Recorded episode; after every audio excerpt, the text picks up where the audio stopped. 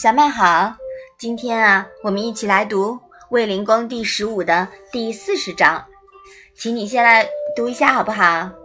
子曰：“道不同，不相为谋。”那这一章啊是什么意思呀？孔子说，价值观不同，不能共谋处事。嗯，道不同，不相为谋呀。其实我们现在也经常说这句话。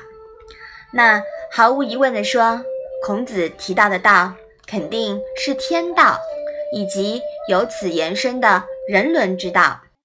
对于有违此道的人，与他多说无益，更不必与之谋。遗憾的是呀，后世有人把它当做了党同伐异的借口了。那现代社会，道不同不相为谋这句话的指导意义在于，找合伙人，找搭档。